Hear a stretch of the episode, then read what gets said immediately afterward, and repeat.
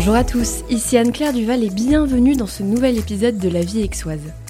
Vous le savez sûrement déjà, mais pour les nouveaux qui arriveraient tout juste, La vie aixoise, qu'est-ce que c'est? Eh bien, c'est le premier podcast natif 100% dédié à Aix-en-Provence et à ses habitants. L'objectif est simple, faire rayonner la ville et aider les Aixois à comprendre le paysage local pour leur permettre de mieux s'y ancrer. Alors chaque mois, vous pourrez découvrir des interviews d'Aixois d'une quarantaine de minutes, comme celle d'aujourd'hui, ainsi que des épisodes beaucoup plus courts sur l'histoire d'Aix-en-Provence. Donc n'hésitez pas à vous abonner au podcast pour être tenu au courant de la sortie des nouveaux épisodes. Et aujourd'hui, je reçois Véronique Cadry, la directrice de la Maison Dauphine. Alors la Maison Dauphine, c'est une maison d'hôtes du quartier Mazarin qui comporte trois appartements d'hôtes spacieux ainsi qu'une galerie d'art au rez-de-chaussée. La maison Dauphine, on peut la voir comme la dauphine des majestueux hôtels particuliers du quartier Mazarin, la petite sœur en quelque sorte, celle qui vient après. C'est d'ailleurs ce qui a inspiré son nom. La première chose qui m'a marqué dans l'échange avec Véronique, c'est sa personnalité. Elle est quand même passée du monde de l'enseignement à celui du tourisme. Tout le monde n'a pas le cran d'oser un pareil changement. Alors bien sûr, ça s'est pas fait du jour au lendemain et la maison Dauphine n'est pas apparue comme ça par magie, mais il faut quand même une bonne dose de courage, de persévérance et de force pour tenir ce pari. Et puis il y a aussi l'histoire de la maison Dauphine que Véronique a retracée au fur et à mesure. Je meurs d'envie de vous la raconter maintenant, mais je préfère que vous l'entendiez de la bouche de Véronique. En tout cas, ce que je peux vous dire, c'est que l'histoire de la maison Dauphine est vraiment particulière, et qu'elle en imprègne encore non seulement les murs, mais aussi l'actualité. Véronique a réussi avec brio à faire vivre dans le présent un lieu vieux de plusieurs siècles, tout en respectant son histoire et en la mettant en valeur à travers un lieu d'accueil chaleureux. Enfin, la dernière chose que j'aimerais vous partager avant qu'on commence et à laquelle je suis particulièrement sensible, c'est que Véronique a su ancrer la Maison Dauphine dans un écosystème aixois en nouant des partenariats avec de nombreux acteurs. La fromagerie aixoise Le Marié, la boulangerie Hatt, les jus Alain Mia, le restaurant La Maison Française et cette liste n'est pas exhaustive. Véronique en fait a réussi à créer un écosystème vertueux favorisant l'économie locale. Pourquoi c'est intéressant? Bah Parce que d'un côté, ça permet aux touristes d'avoir une expérience authentique 100% aixoise, et de l'autre, ça permet de créer des synergies économiques vertueuses pour les acteurs. C'est tout bénef quoi. Donc vous comprendrez facilement que le caractère dynamique et entreprenant de Véronique a permis à la Maison Dauphine non seulement de poursuivre sa longue histoire débutée au XVIIe siècle, mais aussi de l'ancrer dans l'époque actuelle. Et sans plus attendre, je laisse à Véronique le soin de développer et de vous en dire plus sur la Dauphine du quartier Mazarin. Bonjour Véronique. Bonjour Anne-Claire. Bienvenue sur le podcast. Merci, merci pour cette euh, invitation. Alors pour commencer, est-ce que vous pourriez me décrire en une phrase ce qu'est la maison Dauphine? Ça va peut-être déborder un tout petit peu de la phrase, mais je vais essayer d'aller vite. Euh, la maison Dauphine, c'est un lieu mixte et dans ce lieu se côtoient deux activités en harmonie et en synergie. C'est d'abord un lieu d'hébergement pour euh, un public qui cherche une expérience euh, différente de l'hébergement hôtelier, mais avec des standards qui restent haut de gamme. Et parallèlement à cette activité d'hébergement, c'est une galerie d'art physique et également galerie d'art en ligne. Euh, la synergie entre les deux activités, euh, elle est facile à comprendre. En fait, la galerie d'art sert de lobby d'accueil à la partie hébergement et les hébergements sont aussi un écrin pour accueillir des, œuvres. Euh, voilà, donc en gros, la Maison Dauphine, c'est mon univers, celui où je réunis ce que j'affectionne le plus, d'un côté accueillir et d'un autre être entouré de belles et bonnes choses. Bah, très clair en tout cas. J'ai euh, une question, c'est vrai que donc vous êtes situé dans le quartier Mazarin et il y a quelque chose qui est assez spécifique, c'est que au niveau de l'entrée, il y a une composition florale d'herbes et en tout cas de fleurs séchées qui dénote vraiment avec le côté très carré de ce quartier Mazarin où rien ne dépasse, etc. Pourquoi avoir fait ce choix-là? Et, euh, voilà, qu'est-ce que, qu'est-ce que ça signifie pour vous? Bah, la, réponse, elle est un petit peu dans la question. L'idée, c'est justement de détonner un peu. Le quartier Mazarin, c'est un quartier résidentiel. C'est un quartier où euh, la protection du patrimoine est un enjeu majeur, donc on n'y fait pas n'importe quoi et euh, nombreuses sont les personnes qui veillent à ce qu'on n'y fasse pas n'importe quoi.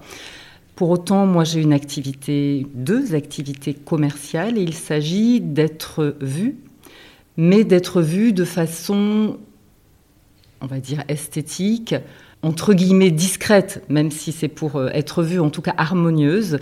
Euh, donc cette, euh, cette, installation florale, elle est faite par la Fabrique d'étoiles filantes. C'est donc une fleuriste qui est sur, à côté de Pertuis et qui vient à peu près tous les deux mois pour réorganiser, compléter, la composition euh, modifiée en fonction de, voilà, quand c'est Noël, on met du sapin, quand euh, c'est l'été, on essaye de mettre un peu de couleur. Donc là, la composition va être refaite très très prochainement.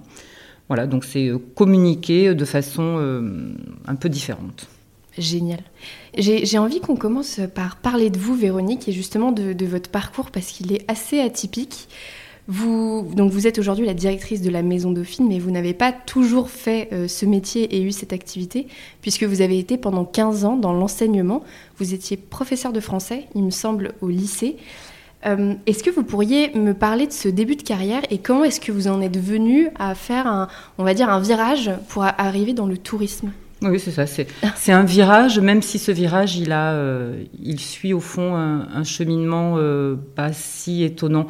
Euh, oui, j'étais enseignante, j'étais professeure de français, j'ai enseigné 10 ans au lycée militaire euh, d'Aix. En tout, j'ai enseigné 14 ans ou 15 ans, je ne sais plus, 15 années scolaires, je crois. Euh, je me suis retrouvée enseignante parce que j'étais une étudiante née et que j'aurais voulu ne jamais quitter l'école. Et bah, les gens comme moi qui ne veulent jamais quitter l'école, ils finissent par devenir professeurs. voilà, donc c'était c'est ça. J'étais une passionnée de, littérature française. J'ai étudié tant que j'ai pu, et puis euh, un jour, il a quand même fallu penser à, travailler. À l'époque, mon directeur de recherche euh, a pensé que j'avais les euh, compétences pour donc devenir moi-même professeur, et il m'a encouragé à aller passer des, concours pour des concours d'enseignement. à l'époque, j'étudiais à Toulouse et je suis venue à Aix-en-Provence pour euh, préparer les concours. Notamment, j'étais inscrite à, l'agrégation. Je m'étais aussi inscrite au CAPES et j'ai bien fait parce que le jour venu de, l'agrégation, j'ai eu très très peur. j'ai décidé de ne pas y aller euh, par peur, euh, par peur d'échouer. bon, j'ai tout de suite compris que c'était une bêtise, donc je suis quand même allée au CAPES et j'ai obtenu le CAPES. Donc tout de suite, j'ai enseigné. Mais en fait, je me suis retrouvée enseignante presque par hasard. Euh, ça n'est pas du tout une, ça n'est pas du tout une vocation, même si j'ai eu de très heureuses années euh, dans, ce métier. Voilà, euh, j'étais une étudiante sans doute un peu immature qui, qui ne pensait qu'à ses livres. Et je suis allée sur le chemin des, des, étudiants qui veulent continuer à, à exercer dans, dans leur, leur passion. Pour moi, c'était la littérature. D'accord. Et du coup, vous avez fait ces, 15 années, 15 belles années mhm. euh, dans l'enseignement. Comment est-ce que vous en êtes venu finalement à... Alors, je crois qu'en 2005, vous avez quitté finalement ce monde de l'enseignement pour monter un premier projet touristique. Comment est-ce que vous avez réalisé et comment, comment s'est fait ce point de bascule entre enseignement et tourisme? Alors, ça a mis un peu de temps. Euh, ça, n'est pas un, saut dans le vide. J'avais besoin d'arrêter mon métier, ça c'était une, nécessité euh, absolue. J'étais, je crois, fatiguée d'enseigner. C'est un métier euh, qui, euh, qui, est, qui, est difficile, hein, quoi qu'on en dise. Il n'y a pas que les vacances dans, dans le métier de, de, professeur. Il y a aussi la préparation des cours, la correction des copies, la préparation des examens, euh, les week-ends à, corriger euh, des copies, euh, les classes qui quelquefois ne sont pas toujours très attentives, même si j'ai exercé dans un établissement où les choses se passaient quand même plutôt très bien. J'avais besoin de, changer. À l'époque, je n'avais pas de plan de carrière. Je me suis retrouvée là. C'était pas forcément ce qu'il me fallait sur toute une carrière. Et donc, j'ai commencé à réfléchir à quoi faire derrière. Ça m'a mis à peu près, ça m'a pris à peu près deux ans pour commencer à, penser à un nouveau projet. Euh, il faut savoir que quand on est arrivé sur Aix avec mon mari en 97, il y avait déjà la, graine pour ce projet de la maison Dauphine, dans le sens où euh, nous n'avions pas les moyens de nous payer la maison de nos rêves. Et nous avions imaginé euh, acheter une maison, mais pour la faire travailler. et donc le principe c'était la maison d'hôte, une maison qui, la, dont on profite, mais qui en même temps se, se, finance ou partiellement se finance. C'était ça l'idée en germe, sauf que, euh, à l'époque, en 1997, j'étais enceinte de mon fils. Alors, euh, j'étais, euh, bah, pareil, hein, comme pour l'enseignement, insouciante, immature, je ne me rendais pas très très bien compte de ce que ça allait être la maternité. Et bien heureusement, nous n'avons pas trouvé cette maison qui, allait qui devait devenir une chambre d'hôte parce que je n'aurais tout simplement pas pu concilier être une jeune maman et être une hôtesse efficace et souriante comme je le suis aujourd'hui. Je confirme. voilà, donc, euh, donc ça a mis un peu de temps. L'ancien projet a refait surface lorsque euh, je me suis questionnée qu'est-ce que j'allais faire euh, en quittant l'enseignement. Et on, a pensé petit projet dans un premier temps. On a acheté un appartement. Il était rue Gaston de Saporta, un petit appartement pour deux à quatre personnes. Et mon, ma première activité a été de euh, trouver des clients sur des durées courtes pour un appartement meublé. Alors ça, c'est en 2005. Il faut savoir qu'à l'époque, euh, la plateforme Airbnb n'existe pas, pas même aux États-Unis, puisque ça, a démarré aux États-Unis en 2008. il n'existe pas beaucoup de plateformes, de portails pour, pour, communiquer, mais par contre, je me suis très vite rendu compte qu'il y avait un vrai engouement, notamment pour des touristes américains, pour venir habiter pendant quelques jours dans un appartement typiquement soi, avec des tomates, avec la cheminée, avec les hauts plafonds, les moulures, etc. Ça a marché très bien tout de suite. L'appartement s'est quasiment euh, autofinancé en, quelques, enfin, dès quelques semaines d'activité, euh, on savait que ça allait, euh, ça allait fonctionner. Du coup, quelques mois plus tard, on a fait l'acquisition d'un deuxième appartement avec le même objectif. On a commencé à se faire connaître comme ça. Et puis, bah, dans la mesure où on a beaucoup, beaucoup pratiqué les agences immobilières, il y a un jour, on nous a proposé d'autres choses. Euh, voilà, un peu tout ce qui se présentait euh, venait, venait à nous et ça a permis de, faire évoluer euh, l'activité. Et donc de vendre ces appartements pour acheter la maison Dauphine alors ça s'est pas fait dans cet ordre, mais c'est ce qui s'est passé au final. Euh, on nous a présenté euh, cette, maison qui avait vraiment tous les atouts pour venir euh, compléter et même remplacer l'activité déjà existante, dans le sens où d'abord cette maison, elle était idéalement placée, quartier Mazarin, déjà à l'époque, hein, c'est le quartier, le quartier résidentiel calme, central, qui, qui, attire, qui attire les Aixois. Et puis, euh, elle avait un volume euh, intéressant puisqu'on allait pouvoir y faire non plus deux, mais trois appartements, euh, environ de 50 mètres carrés chacun. c'est une maison qui, a les, atouts de la, maison aixoise traditionnelle avec ses tomates, il y a un endroit où il y a du parquet, les, les gypseries, les belles fenêtres, les vues puisqu'on a vu euh, d'un côté sur le bel hôtel de, de Boisgelin que tous les euh, touristes prennent en photo lorsqu'ils viennent euh, découvrir la fontaine des Quatre Dauphins. Et de l'autre côté, on a vu sur un jardin privé, qui est le jardin de l'hôtel d'Olivari. Et donc, ça permet d'avoir des, chambres très au, très au calme. Et c'est vrai que cette maison, elle est donc dans le quartier Mazarin, elle est très discrète. Elle, elle s'intègre parfaitement, donc c'est pas un hôtel particulier, parce qu'on pourrait penser qu'il y a que des hôtels particuliers dans le quartier Mazarin. Breaking news, c'est faux, ce n'est pas vrai. Euh, et justement, cette maison, on en a parlé la première fois qu'on s'est rencontrés, elle a une histoire absolument incroyable. Est-ce que vous pourriez euh, nous, la re-raconter, justement, pour que les auditeurs arrivent à, mieux comprendre ce, dont on veut parler? Alors j'ai la chance d'avoir euh, lu un, livre qui, raconte un petit peu l'histoire de ma maison et l'histoire de nombreuses maisons et hôtels particuliers dans le quartier Mazarin. C'est un bouquin qui s'appelle Habiter noblement à Aix-en-Provence au XVIIe et XVIIIe siècle et qui a été écrit par euh, une, dame qui s'appelle Inès Castaldo. Et euh, elle, raconte que le quartier Mazarin, c'est un, agrandissement de la ville d'Aix-en-Provence. Il a démarré en 1646 euh, à l'initiative de l'archevêque Michel Mazarin, donc le frère du cardinal Mazarin. Ce quartier s'est construit sur plusieurs décennies, bien sûr des hôtels particuliers, mais également les maisons des artistes et des artisans qui allaient œuvrer pour euh, la construction de ces hôtels particuliers. Donc c'est tout un quartier qui s'est construit en même temps et qui intègre et euh, de, euh, de la construction plus, plus vernaculaire, on va dire, hein, plus, plus simple, et de l'architecture noble avec tous les très beaux hôtels particuliers qu'on y connaît. Du coup, cette maison, vous le disiez tout à l'heure, c'est une, une, ancienne gypserie, ou en tout cas c'était un gypsier qui habitait là avant. Et finalement, qu'est-ce que c'est un gypsier? Alors, c'est ni un gypsier, ni une, une gypserie. Enfin, on, va remettre les choses dans l'ordre, mais c'est pas très grave, on ne peut pas deviner. Donc, c'est la maison d'un maître gypier. La maison Dauphine, alors qui ne s'appelle pas au départ maison Dauphine. Hein. C'est moi qui ai décidé, euh, si ça vous intéresse, je vous raconterai pourquoi, mais c'est moi qui ai décidé de l'appeler ainsi. Donc, le, le maître gypier, donc c'est l'artisan qui fabrique les gypseries. Donc les gypseries, ce sont les moulures en gypse qui ornent dans l'architecture provençale les plafonds, les hauts de murs, les, euh, les, cheminées.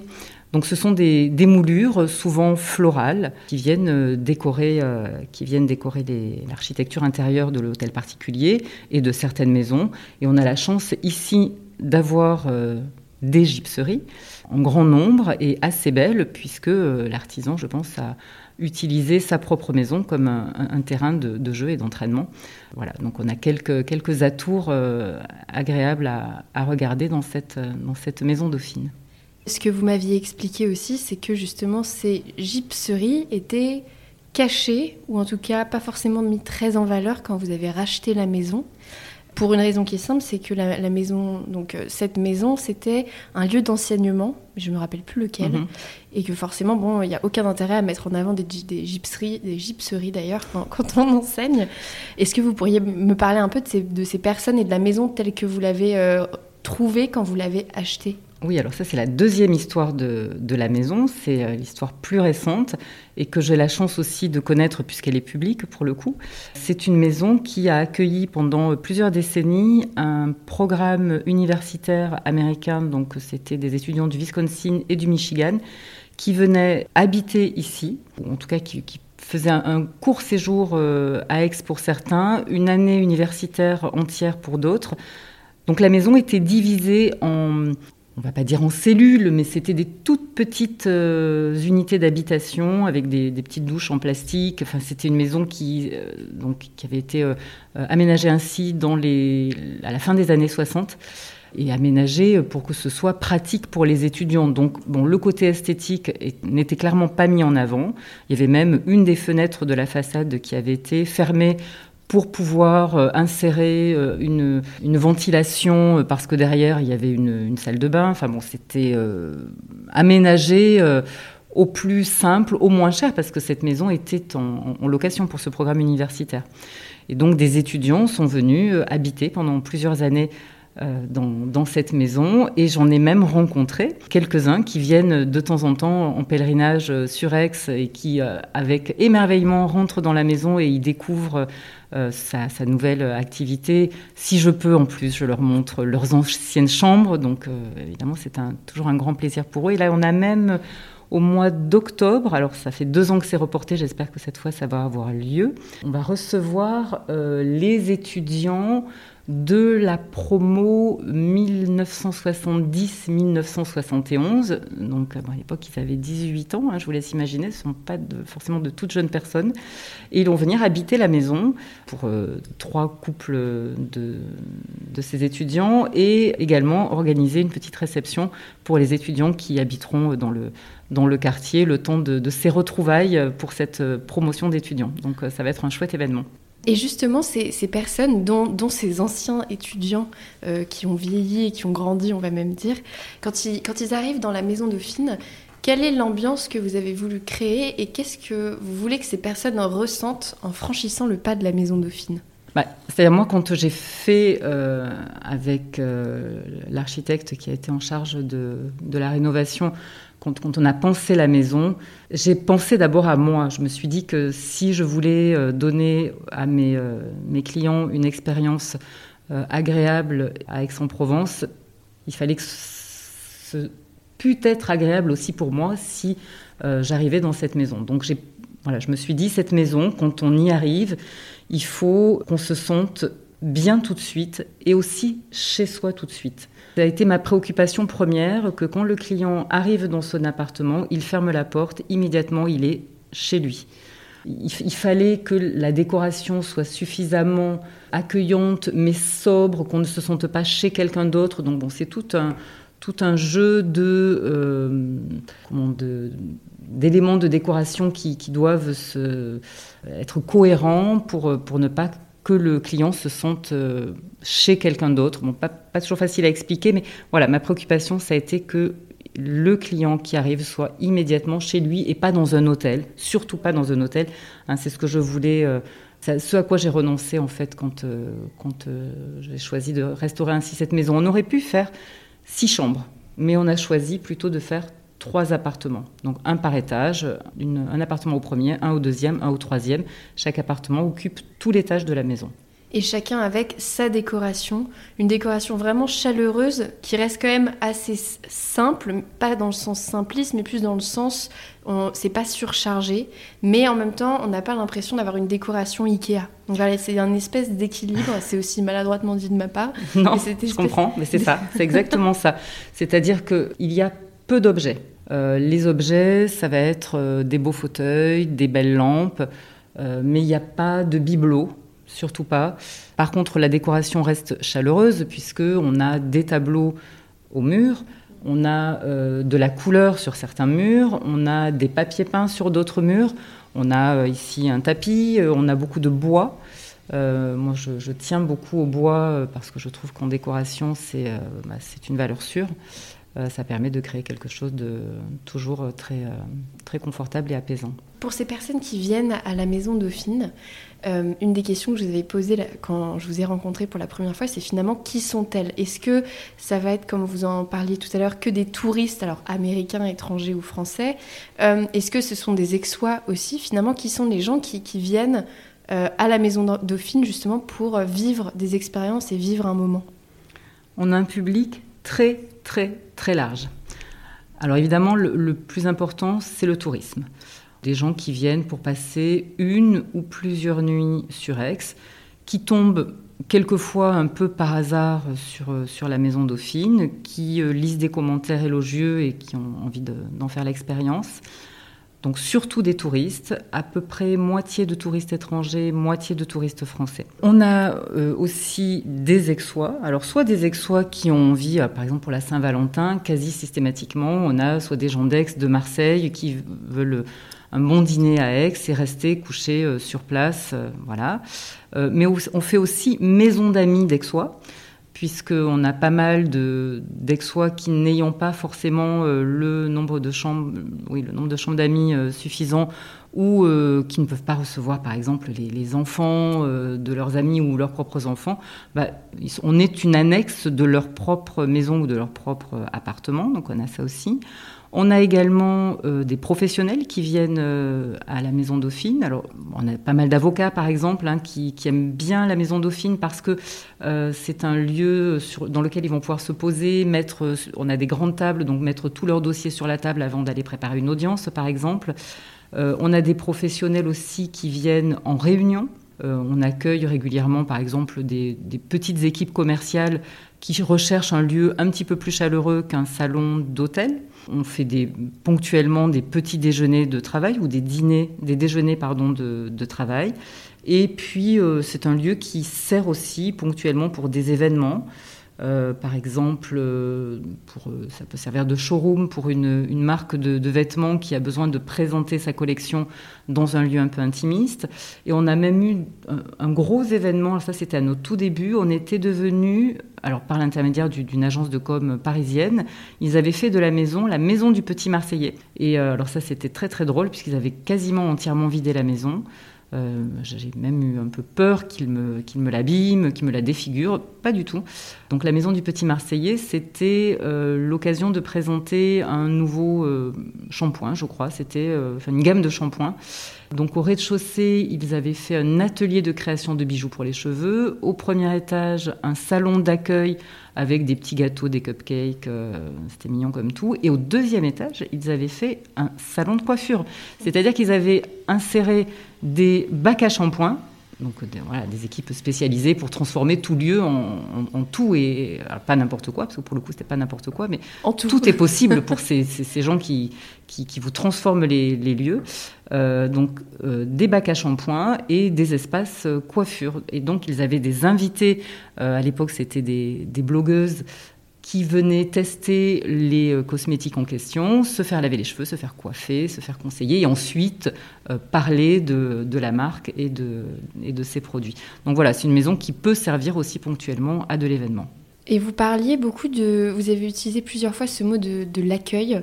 Qu'est-ce qui vous plaît le plus aujourd'hui dans votre activité? Bah c'est ça, c'est euh, l'accueil, c'est l'échange, ce sont les, les rencontres.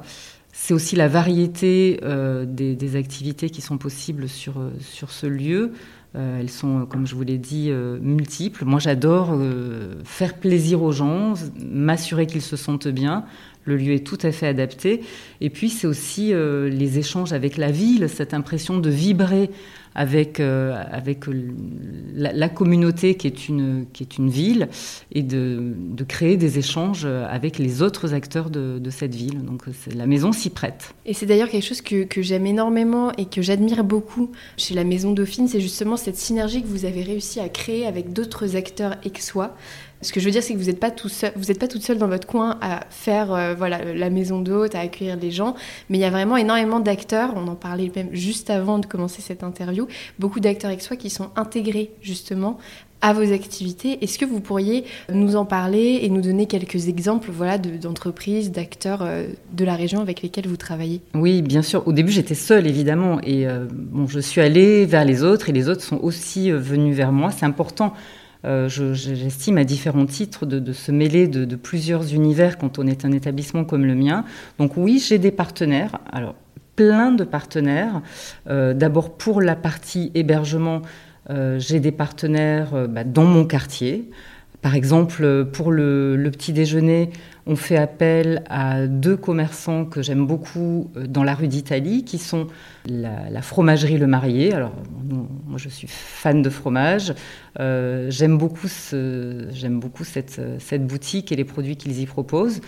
Donc euh, on a dans euh, les petits déjeuners de nos clients intégré le beurre à la baratte vendu par la fromagerie Le Marié, on a intégré les yaourts fermiers de la fromagerie, on a intégré euh, le, comté 18, 6 mois également dans nos petits déjeuners. Donc voilà, ça c'est, vraiment un acteur important de la vie aixoise pour moi et pour mon activité. On travaille également avec la boulangerie Hatz rue d'Italie qui nous fournit euh, de, bons pains pour, euh, pour nos petits déjeuners. Euh, alors moins local, on n'est pas dans la ville, mais toujours pour les petits déjeuners, moi je tenais à avoir des, produits français et les plus proches de nous possible. Donc on travaille avec une autre maison qui est la maison Alain Mia, qui, nous, qui est dans la Drôme et qui nous fournit les confitures, les jus. Voilà, donc pour, les, pour la partie hébergement, on a tous ces partenaires. On a également euh, un partenaire en termes de décoration, puisqu'on a refait la déco il y a de ça maintenant, euh, je dirais trois ans, peut-être trois ans et demi. Euh, il existe une marque exoise de papier peint qui s'appelle Le Grand Siècle et pour laquelle on sert euh, d'une certaine façon de showroom puisqu'on peut voir à la Maison Dauphine quatre euh, papiers panoramiques de cette, de cette marque en présentation et autour desquels s'organise la décoration de, de, chacun des appartements, de chacun des étages puisqu'il y en a même un au rez-de-chaussée. Donc ça, c'est notre partenaire déco. Euh, et même on peut accompagner des projets d'éco. Moi, j'ai donc fait le projet d'éco de cette maison. J'accompagne ponctuellement aussi des projets d'éco pour des, euh, des, particuliers qui veulent poser un papier peint de cette marque, alors qui présente des papiers peints et panoramiques euh, réédités du, de la fin du XVIIIe et du début du XIXe siècle, en accord avec le Musée des Arts Décoratifs de Paris et la Bibliothèque nationale de France. C'est vraiment une très jolie marque. Donc voilà, ça c'est un autre de nos partenaires aixois. Et puis côté, côté galerie aussi, j'ai cette envie de, de rayonnement et de partenariat. Euh, puisque j'œuvre dans une association qui s'appelle La Nuit des Galeries, qui est une association, aujourd'hui on est 26 galeries aixoises à, participer à cette association et à, ces événements de Nuit des Galeries. Euh, et d'ailleurs, euh, on, a, peut-être que je peux en parler, puisqu'il y a des projets cette année intéressants. la Nuit des Galeries accompagne le nouvel événement organisé par la mairie euh, d'Aix, qui est la biennale d'art contemporain qui s'appelle une cinquième saison. Et là, euh, tout bientôt, donc le 25 juin, eh bien, ce sera l'ouverture du deuxième volet de la biennale Une cinquième saison et la, la Nuit des galeries. Et donc, ma galerie, par l'intermédiaire de la Nuit des galeries, participe à, cette biennale et à ces à ces événements qui, euh, qui, séduisent évidemment tous les, tous les acteurs de, de l'art euh, à, Aix et on a tous envie de, participer à cet événement pour faire rayonner la ville et son côté artistique. Donc vraiment la, la Maison Dauphine, c'est comme si Aix-en-Provence était un, un, immense puzzle et la Maison Dauphine en fait s'imbrique parfaitement à beaucoup de niveaux différents dans, dans cet immense puzzle. C'est juste génial. Oui, j'essaye. C'est comme ça que, que je me sens bien. Je travaille alors pas seule, mais quand même je suis assez souvent seule, donc j'ai besoin d'avoir euh, euh, des, interactions avec euh, d'autres d'autres acteurs de, ma ville. J'aime beaucoup ça en tout cas. Vous avez l'air aussi d'être quelqu'un qui a toujours qui a, besoin de dynamisme. Avec vous, on n'a pas le temps de s'ennuyer, en tout cas Véronique. ce qui m'amène à, cette question. Comment est-ce que vous voyez la Maison Dauphine et même votre vie professionnelle dans, dans cinq ans? Alors, c'est vrai qu'il y a toujours des choses qui se passent. Hein. Euh, là, en ce moment même, il y a des travaux dans la galerie euh, parce que je manque de, rangement, donc il faut, faire, voilà, faut, faire des aménagements. Aujourd'hui, j'ai 53 ans, donc euh, bah, j'aimerais bien en avoir 30 pour pouvoir mettre en œuvre toutes les idées que j'ai à la minute. malheureusement, je n'en ai pas 30. Donc, la, maison, en réalité, euh, la, partie hébergement, euh, d'une certaine manière, elle est, euh, elle peut pas beaucoup se développer. Je, pense que j'ai vraiment pas mal travaillé pour qu'elle arrive à son, peut-être pas à son top niveau, mais voilà, elle peut pas, elle peut pas énormément progresser. en revanche, la partie galerie, voilà, là, il y a encore du travail à faire. C'est la raison pour laquelle je me suis impliquée euh, dans, cette association parce que j'ai envie de, faire rayonner euh, les galeries d'art euh, à, Aix-en-Provence, enfin de contribuer à ça parce que je ne suis pas seule évidemment, on est, plusieurs. donc c'est la partie galerie qui, doit, qui peut encore se développer. j'ai mis en, œuvre l'année dernière un, chantier numérique pour la galerie qui est devenu aujourd'hui aussi une galerie de vente en ligne. Donc on a un e-shop. Toutes les œuvres de la galerie peuvent être vus sur euh, le, site euh, de, la galerie d'art. Donc voilà, ça c'est un gros chantier. Alors ça n'a l'air de rien, mais c'est un immense chantier parce que toutes les œuvres doivent être photographiées, bien photographiées. Les photos doivent être retouchées, bien retouchées.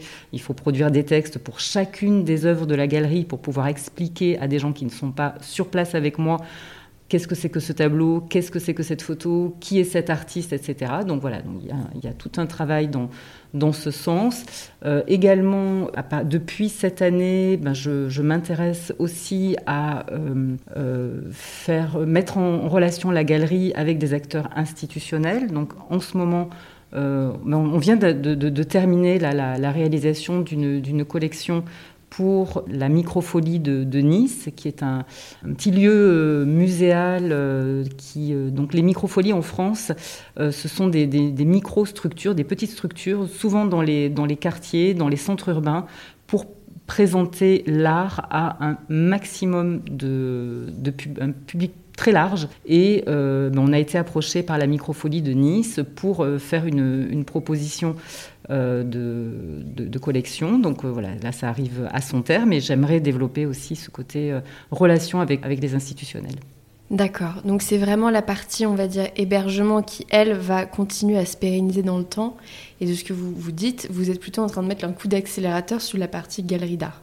Oui, dans les cinq ans, c'est ce à quoi on peut s'attendre. Alors c'est ce à quoi on peut s'attendre. Bon, j'ai parallèlement un projet, mais qui est un peu à l'arrêt en raison de, toutes les, difficultés qu'on rencontre aujourd'hui, puisqu'il y a un projet aussi de construction d'une maison qui a vocation à être louée. Alors ça, c'est dans la, dans la vallée de l'Ubaye.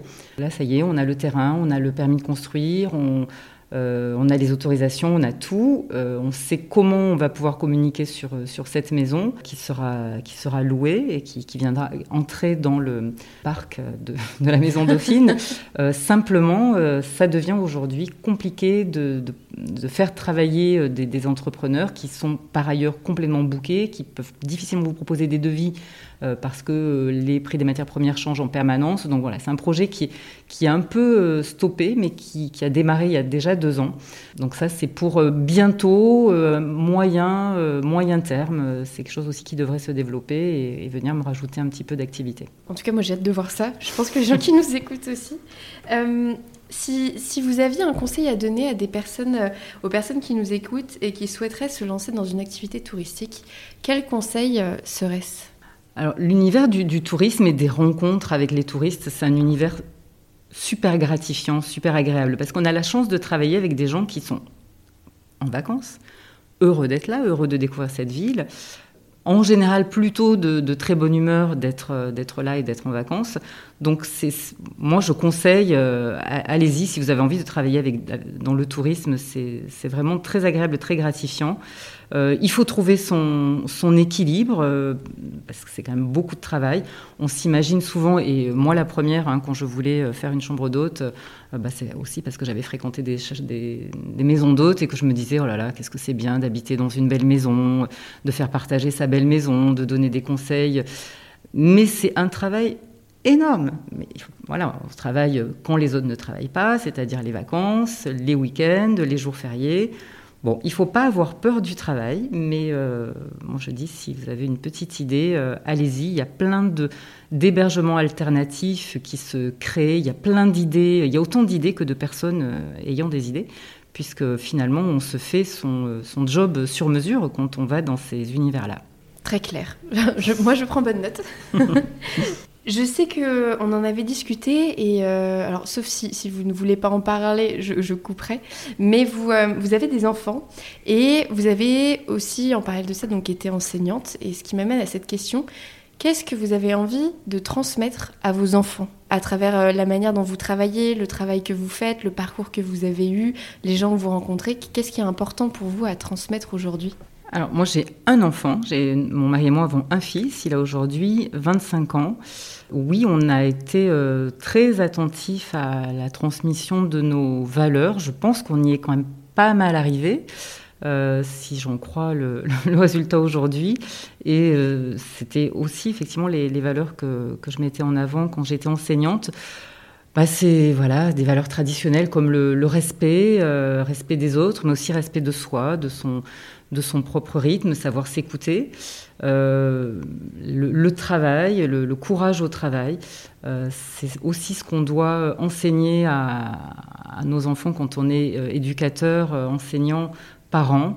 C'est bah, pas toujours, c'est pas toujours très simple. On n'a pas toujours, notamment quand on est enseignant. Et moi, c'est une des raisons aussi pour lesquelles j'ai éprouvé le besoin de, de, passer à autre chose. C'est que quelquefois on a l'impression de, se battre euh, contre des, voilà, des murs. Enfin, c'est souvent très difficile d'inculquer euh, nos valeurs, mais bon, je, l'ai fait avec euh, grande satisfaction pendant 15 ans. Il y a un moment où je me suis dit, bon, je, vais me concentrer sur, sur, le mien d'enfant aussi, parce que quelquefois quand on s'occupe de ceux des autres, les, les, nôtres nous échappent un peu.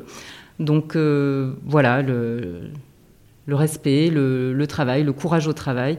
Ça, c'est des choses, euh, des choses importantes pour moi. Voilà. Et puis, pas avoir peur aussi de faire son propre chemin, parce que ça fait partie des choses qu'on a quelquefois euh, de l'appréhension à, à expérimenter, mais euh, voilà, dans tous les univers. Hein, je ne parle pas simplement de, se créer son entreprise, non, c'est pas ça, mais voilà, faire son, son chemin, ses choix, aller voir, être curieux. Voilà, ça aussi, c'est des valeurs importantes. Et en parlant d'être curieux, si les personnes qui nous écoutent le sont et qu'elles ont envie justement d'en savoir plus sur vous, sur la maison Dauphine, sur vos projets, quel est le meilleur moyen pour elles de le faire? Moi, je suis hyper réactive euh, aux prises de contact. Hein, c'est important dans mon métier. Les gens veulent partir en vacances. En général, ils veulent avoir la réponse tout de suite. donc, euh, donc j'ai pour habitude de toujours répondre au téléphone, toujours répondre aux textos, toujours répondre à WhatsApp, toujours répondre euh, sur les, communications euh, Instagram ou Facebook. Donc voilà, j'ai tous ces, ces réseaux qui, qui, fonctionnent, qui fonctionnent assez bien. J'ai aussi deux sites internet. Un site internet pour la galerie d'art, donc galerie-maisondauphine.com, avec une fiche de contact et avec la galerie qu'on peut visiter sur le site. Et puis j'ai aussi un site internet pour les hébergements, maisondauphine.com, et on peut réserver directement sur, sur le site. Et puis on peut aussi venir me voir sur place, 14 rue du 4 septembre, à côté de la fontaine des Quatre Dauphins, puisque j'y suis quasiment tous les jours, euh, du mardi au samedi, quasiment toute la journée. Donc c'est assez facile de me trouver si on en a envie. C'est vrai que la porte est toujours ouverte en plus. J'essaye. Euh, bon, Véronique, merci beaucoup pour votre temps, pour toutes ces explications. Ça m'a fait super plaisir de passer ce moment avec vous. Ben, merci à vous et puis euh, très fière de, participer à, votre, à votre podcast que, que j'écoute et que je trouve très chouette. Et puis j'espère qu'on se recroisera bientôt. C'est sûr. Merci Véronique, au revoir. À bientôt. Et c'est la fin de cet épisode. Merci d'être resté avec nous jusqu'au bout. S'il vous a plu, n'oubliez pas de mettre 5 étoiles au podcast et un petit commentaire sur Apple Podcast. Et si Apple Podcast, Spotify, Deezer, c'est pas vraiment votre truc, partagez l'épisode autour de vous et parlez-en à votre entourage. Vous n'avez pas idée à quel point ça m'aide. Quoi qu'il en soit, merci pour votre temps. N'hésitez pas à me suivre sur Instagram pour être tenu au courant de la sortie des nouveaux épisodes. Et si vous avez des idées d'invités ou de sujets sur Aix-en-Provence, n'hésitez pas à me les partager, toujours sur Instagram. En attendant, je vous dis à très vite pour un nouvel épisode.